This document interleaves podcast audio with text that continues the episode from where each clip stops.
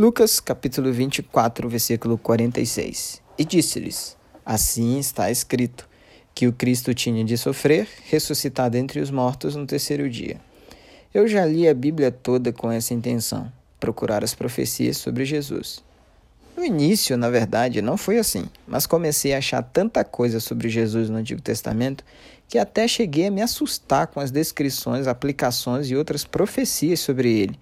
Mas ele está lá, está escrito, e tudo o que foi proposto é o que ele viveu e revelou através de sua vida neste mundo. Por isso ele nasceu, cresceu, viveu entre nós para gritar em alto e bom som: Eu sou o caminho, a verdade e a vida. Ele é tudo o que você precisa para viver. Eu sou a Dona e este foi Seja um Cristão Muito Melhor em um Minuto.